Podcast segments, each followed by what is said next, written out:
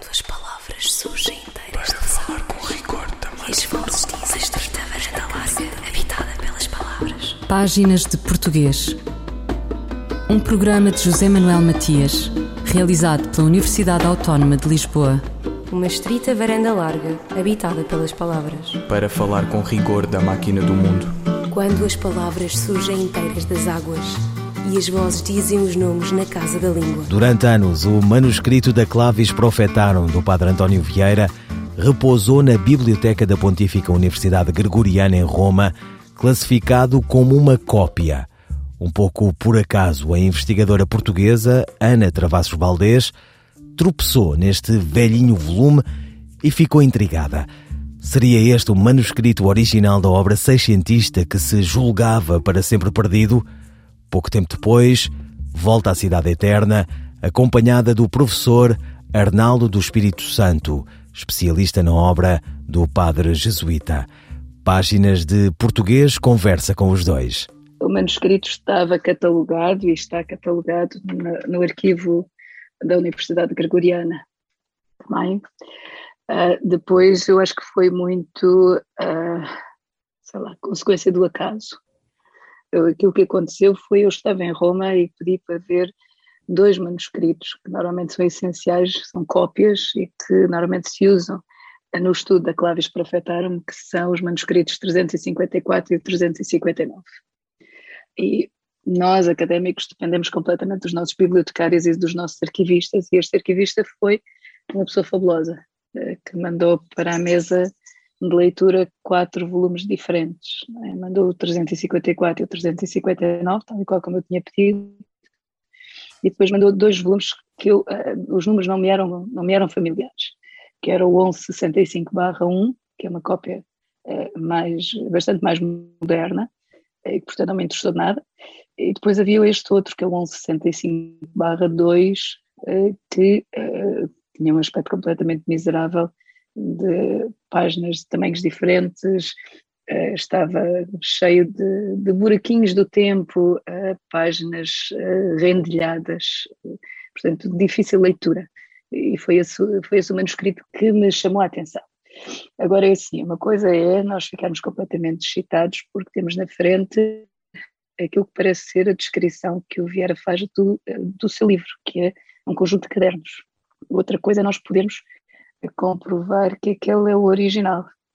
Uh, e aí, assim, por mais que eu tenha dado pulinhos quando vi uh, aquele, em julho de 2019, só depois, quando o Arnaldo e eu voltámos em janeiro e em fevereiro de 2020, é que se pôde, de facto, ter a certeza de que estávamos perante o original da Clavis Profetaram e não perante mais uma, uma das cópias que foram feitas no início do século XVIII quando chegamos a, a, Roma, começámos a controlar todos os cadernos, a ver o que é que dizia em cada um dos cadernos, etc, etc, até encontrarmos uma frase que é, digamos, o bilhete de identidade do, eh, do manuscrito, que é uma frase em que um dos eh, relatores da Inquisição, em 1714, quando o manuscrito chegou a Lisboa, fez uma descrição completa do manuscrito e diz que na segunda página do segundo caderno do Tratado da Pregação Universal do Reino de Cristo há uma frase de censura ao pensamento de. Eu fui encontrar essa, essa, essa página, nós fizemos os dois, e não foi assim tão fácil como isso, foi encontrar essa referência muito concreta. Aquele manuscrito que naquela página tivesse aquela nota marginal, era de certeza absoluta o, um, o, o, manuscrito original de Vieira. Esta é a segunda fase. E aí damos muitos pulinhos os dois e comunicamos o facto, enfim, numa reunião que tivemos com o, o reitor da, da Universidade Gloriana, que por acaso é um português, Padre Gonçalves. E, e qual é que era essa frase então? Essa frase é uma nota que diz o pensamento de esta opinião sobre o pecado filosófico foi já censurada por um decreto de Alexandre, do Papa Alexandre VIII. E, portanto, está expurgada, isto é, está raspada, eliminada em outros manuscritos. Esta, esta opinião está proibida, digamos assim. E o, o, relator da Inquisição aqui, Padre António Casnedi, insurge contra isso, diz que isso não tem nada a ver com a realidade a que o Vieira se refere, que não se refere a filósofos, mas sim aos índios do Brasil. Ah, e à sua ignorância invencível durante tantos anos, porque nunca receberam a pregação e, portanto, não podem ser condenados condenados ao inferno. Porquê? Porque não sabiam nada, chamada uma ignorância inultrapassável, porque eles nunca receberam pregadores. A, maior parte dos manuscritos, daqueles que eu utilizei eh, em 2020 para a edição crítica deste, precisamente deste terceiro livro. Em 2000. Em 2000. 2000, 2000 para este terceiro livro. Obrigado, Ana. Uh, todos esses manuscritos integraram a frase no texto, não está na margem é o original, aquele que a tem na margem, aquele que tiver na margem, porque a tendência dos manuscritos, todos, quando estão a fazer uma cópia de um original, é integrar no texto aqui as notas marginais, é que fazem todos, é uma tradição, digamos assim. E neste caso, neste caso, é evidente que se está na margem, é mesmo um manuscrito, não temos a mínima dúvida. Aliás, há outros, outros elementos que depois, sobretudo elementos técnicos, feitas em laboratório que vêm confirmar isto. Não há a mínima dúvida que se trata do. Não é isso, que se trata sim, sim. do manuscrito original do padre António Vieira, escrito em grande parte de Itália, para dois terços, depois veio com ele para Lisboa, andou por França com ele, regressou a Portugal, em Portugal passado seis ou sete anos foi para, em 681 foi para a Bahia, eh, continua a trabalhar nele durante mais de 20 anos, etc, etc. Ah, não há dúvida, tem todas essas marcas, é o que eu queria dizer com isto. É quase, podemos dizer que é quase um milagre ter resistido a essas viagens e a todo o tempo. É, é, é quase um milagre, quer dizer, é, é a curiosidade, isto parte de uma, de uma isto em ciência é sempre preciso fazer as perguntas, e quem faz a pergunta certa, né, né, quando viu o manuscrito, foi a Ana, outros o viram antes, mas ninguém perguntou: que é isto? Será que isto é o original? Foi exatamente essa mesma pergunta que ela fez quando veio de Roma e me perguntou, Arnaldo, será que aquilo é o, original de Vieira? E foi dessa pergunta que nos levou a Roma, etc, etc. É essencial essa fase de perguntar cientificamente, digamos, uma coisa e depois encontrar a resposta. E foi isso que fizemos os dois. Mas por outro lado, Miguel, aquilo que você estava a dizer, de facto, é um milagre que ele tenha é. sobrevivido a ter sido perdido. Porque, porque andou perdido, não é? Portanto, milagre com é aspas, acho uma extraordinária, quer dizer, acho eu, acho que sim, é, uma, é de facto um, um acontecimento extraordinário que não acontece muito na vida de um investigador. Ah, não, completamente impensável. Acontece muito. Tá? Aliás, eu acho que nenhum de nós estava à procura do, do original, porque todos nós consideramos que o original não existia, estava perdido. É. Ana Travassos Valdez, investigadora do Centro de História da Universidade de Lisboa, e o professor Arnaldo do Espírito Santo, especialista na obra do Padre António Vieira, sobre a descoberta do manuscrito original da Clavis Profetarum do Padre Jesuíta.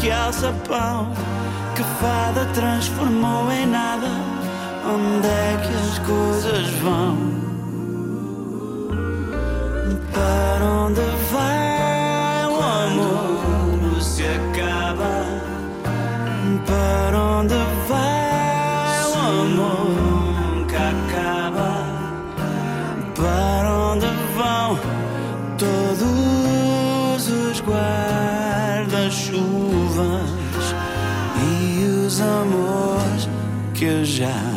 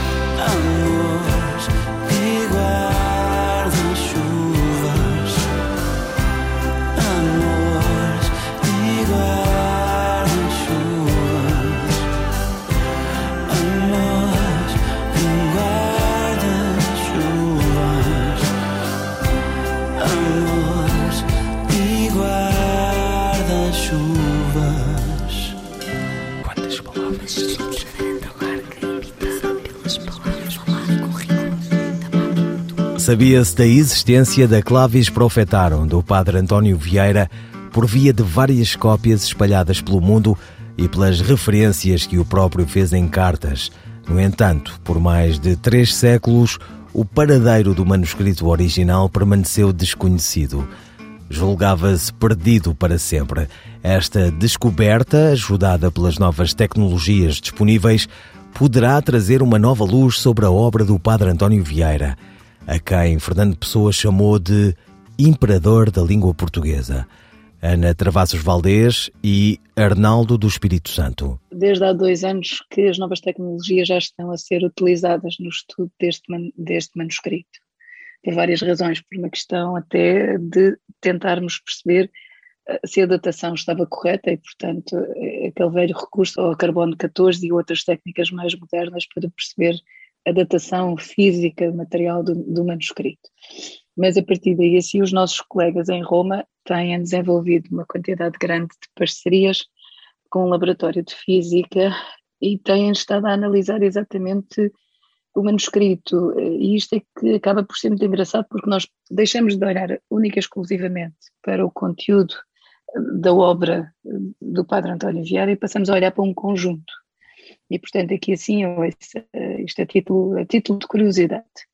Há análises que estão a ser feitas neste momento, por exemplo, eh, sobre amostras de tinta. Porquê? Porque a tinta é feita em pequenas quantidades e a tinta, ao ser feita, por exemplo, recolhe eh, bocadinhos de pólenes da geografia onde está a ser feita. Portanto, é possível percebermos onde é que aquela, aquela secção, onde é que ela foi escrita. Isto é engraçado em termos de geografia e que vai ajudar, por exemplo, naquela velha discussão que existe, onde é que a obra foi escrita. Pronto. Depois temos, por exemplo, estas descobertas de que alguns fólios foram colados com farinha de mandioca e outros foram colados com farinha de trigo. Ora, a farinha de mandioca é uma coisa que se usa na América do Sul e não na Europa. Portanto, lá está. Temos aqui assim, outra vez a questão, a questão das geografias.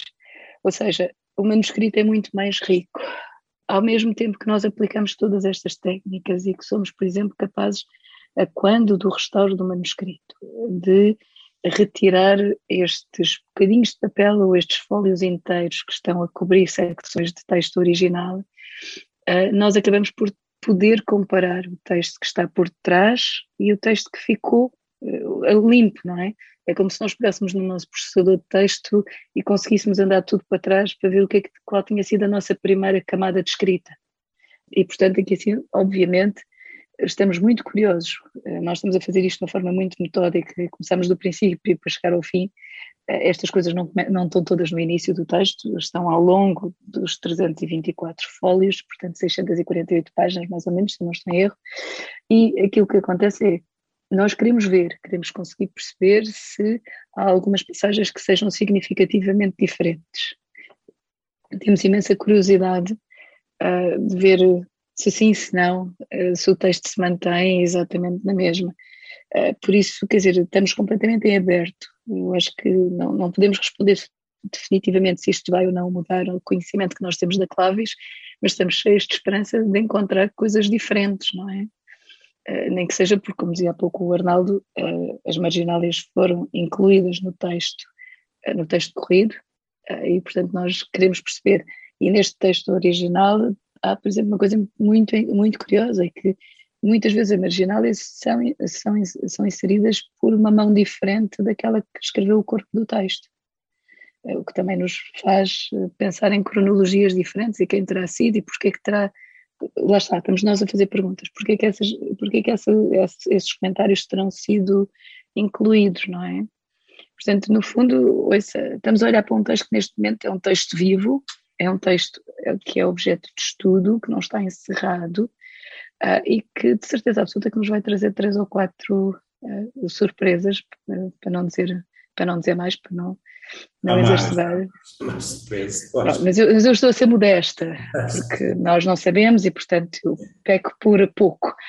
Uh, mas uh, tudo isto vai depender, de facto, do andamento do trabalho, de como, de como, no fundo, a leitura do texto e a sua tradução nos vão permitir fazer a comparação entre uh, o texto, por exemplo, da primeira cópia conhecida, que é o manuscrito Casanatense 706, e, por exemplo, ver até comparar, e agora Arnaldo a tirar a bola para o seu lado, mas até comparar com a edição crítica eh, que o Arnaldo durante tantos anos preparou e que no fundo acaba por compilar o texto de vários manuscritos daqueles que são considerados principais em termos de cópias. Oh, Ana, eu, em relação a isso, em relação ao casanatense, é preciso acrescentar que o casanatense tem uma quantidade enorme de texto cortado. Exatamente. Então, portanto, pelo menos uma coisa que temos, é de certeza absoluta que temos um original com o texto completo. Sim, sim. Ele não foi, não foi à censura houve nada que, que importasse. Foi feito um relatório, foi feito um relatório sobre ele, mas relatório que diz que ele não tem nenhuma imperfeição teológica. A, nossa, a única imperfeição é uma imperfeição material, porque quando foi recebido em Lisboa, alguém já tinha mexido nos cadernos, estavam completamente baralhados, etc. Teve um trabalho enorme uh, a ordenar o manuscrito. O que logo aí pode ter problemas de, de colocação de páginas e sabemos nós o que se uh, a sequência é a sequência das páginas, dos capítulos, dos livros, que é importante na interpretação do texto, se a sequência das páginas dos livros é que se encontra no Casanatense, ou é que se encontra nos, uh, nas cópias, ou é que está no original. Logo aqui há, há certeza absoluta uh, questões muito complicadas. Complicadas e muito interessantes, sobretudo, para a interpretação de, da obra no seu conjunto, da estrutura global. Como referiram, há ainda muito trabalho para fazer. Quando é que está prevista uh, estar, por exemplo, uh, concluída a tradução? Nós temos um trabalho muito grande pela frente e queremos que o trabalho seja extremamente sério e cuidadoso. Primeiro que tudo, nós estamos a olhar para um manuscrito em latim, escrito à mão, uh, com algumas dificuldades de leitura. E, portanto, isso implica que o trabalho é lento. O trabalho não, não é. Não, não estamos aqui assim a ditar e a despachar. Queremos fazê-lo com toda a seriedade e não queremos cometer erros como se têm cometido nos últimos anos eh, em, em eventuais traduções de claves que foram feitas. Aquilo que nós queremos é um trabalho cuidadoso, eh, queremos ao mesmo tempo, estamos a fazer a transcrição, eh, está-se a fazer a tradução e está-se a trabalhar também num aparato crítico e é este aparato crítico que provavelmente uh, até vai ser o mais, a parte mais trabalhosa, uh, porque, repare, é assim, nós estamos, nós estamos hoje aqui a conversar com a linguagem do século XXI, não é? Uh, o padre António Vieira escreveu com latim do século XVII. e nós temos que conseguir perceber se a forma como ele utilizou determinados conceitos no século XVII se correspondem à mesma forma eh, como nós os utilizamos hoje no século XXI. Caso contrário, lá está, precisamos de uma nota explicativa de como é que aquela ideia eh, se entendia no século XVII, como é que ela evoluiu e como é que ela se entende hoje. Depois, um dos grandes desafios que nós temos é que um, a edição que, também que estamos a trabalhar, que no fundo tem a transcrição, é também para ser feita uma tradução para inglês. E repare que nós estamos a saltar de um texto em latim para um texto em inglês, onde uh, são, são línguas completamente diferentes, não é? Uh, e que vai ser preciso explicar ao leitor, olha, este conceito que está aqui assim, que em inglês considera-se isto, mas em latim considera-se aquilo. E lá está, é, é o trabalho uh, cuidadoso de quem quer fazer uma edição crítica. Ana Travassos Valdez, investigadora do Centro de História da Universidade de Lisboa, e o professor Arnaldo do Espírito Santo, especialista na obra do Padre António Vieira, sobre a descoberta do manuscrito original da Claves Profetaram do Padre Jesuíta. O que são adjetivos e qual a função dos adjetivos? A resposta de Sandra Duarte Tavares. Os adjetivos são palavras que modificam um nome, atribuindo-lhe uma qualidade ou restringindo o seu significado. Os adjetivos podem ser agrupados em três subclasses, de acordo com as suas características. Comecemos pelos adjetivos qualificativos. São adjetivos que atribuem uma qualidade a um nome. A sua principal característica é serem graduáveis, quantificáveis por exemplo, os adjetivos frio e quente admitem graus intermédios, transmitidos não só por outros termos, como morno, tépido, escaldante, mas também pela associação de advérbios que os modificam, por exemplo, muito quente, extremamente frio, pouco quente e por aí adiante. Os adjetivos qualificativos podem, por esse motivo, ser flexionados em grau e ocorrem normalmente com verbos copulativos ou seja, os verbos ser, estar, ficar, permanecer. Por exemplo, a torre é altíssima. As crianças estão divertidas. Ele é o menos falador dos irmãos.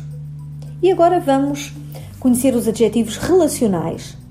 São adjetivos que estabelecem uma relação com o nome que modificam. Essa relação pode ser de natureza diversa, uma relação de tempo, por exemplo, jornais semanais. Semanais é um adjetivo relacional, relativo à semana. De origem, por exemplo, flores, campestres. Campestres é um adjetivo relacional, do campo. Uma relação de finalidade, protetor solar. Solar é um adjetivo relacional, uh, relacional, aliás, relativo ao Sol. Os adjetivos relacionais têm algumas características que os distinguem dos adjetivos que vimos anteriormente, os qualificativos. Quase todos têm na sua base um nome. O adjetivo semanais, como vimos há pouco, deriva do nome semana, campestres provém do nome campo, etc. Não são graduáveis e, por esse motivo, não admitem flexão em grau. Não podemos dizer que os jornais são muito semanais, nem as flores são pouco campestres. Portanto, estes adjetivos relacionais não variam em grau, são invariáveis em grau. Finalmente, temos os adjetivos numerais, que são adjetivos que normalmente antecedem o um nome, expressando a ordem ou a sucessão pela qual este ocorre. Estão sempre relacionados com números, pertencendo à classe tradicional dos numerais ordinais. Por exemplo, quem foi o primeiro jogador a ser entrevistado? Primeiro é um adjetivo numeral. O segundo desenho ficou mais bem feito do que o primeiro. O segundo é um adjetivo numeral.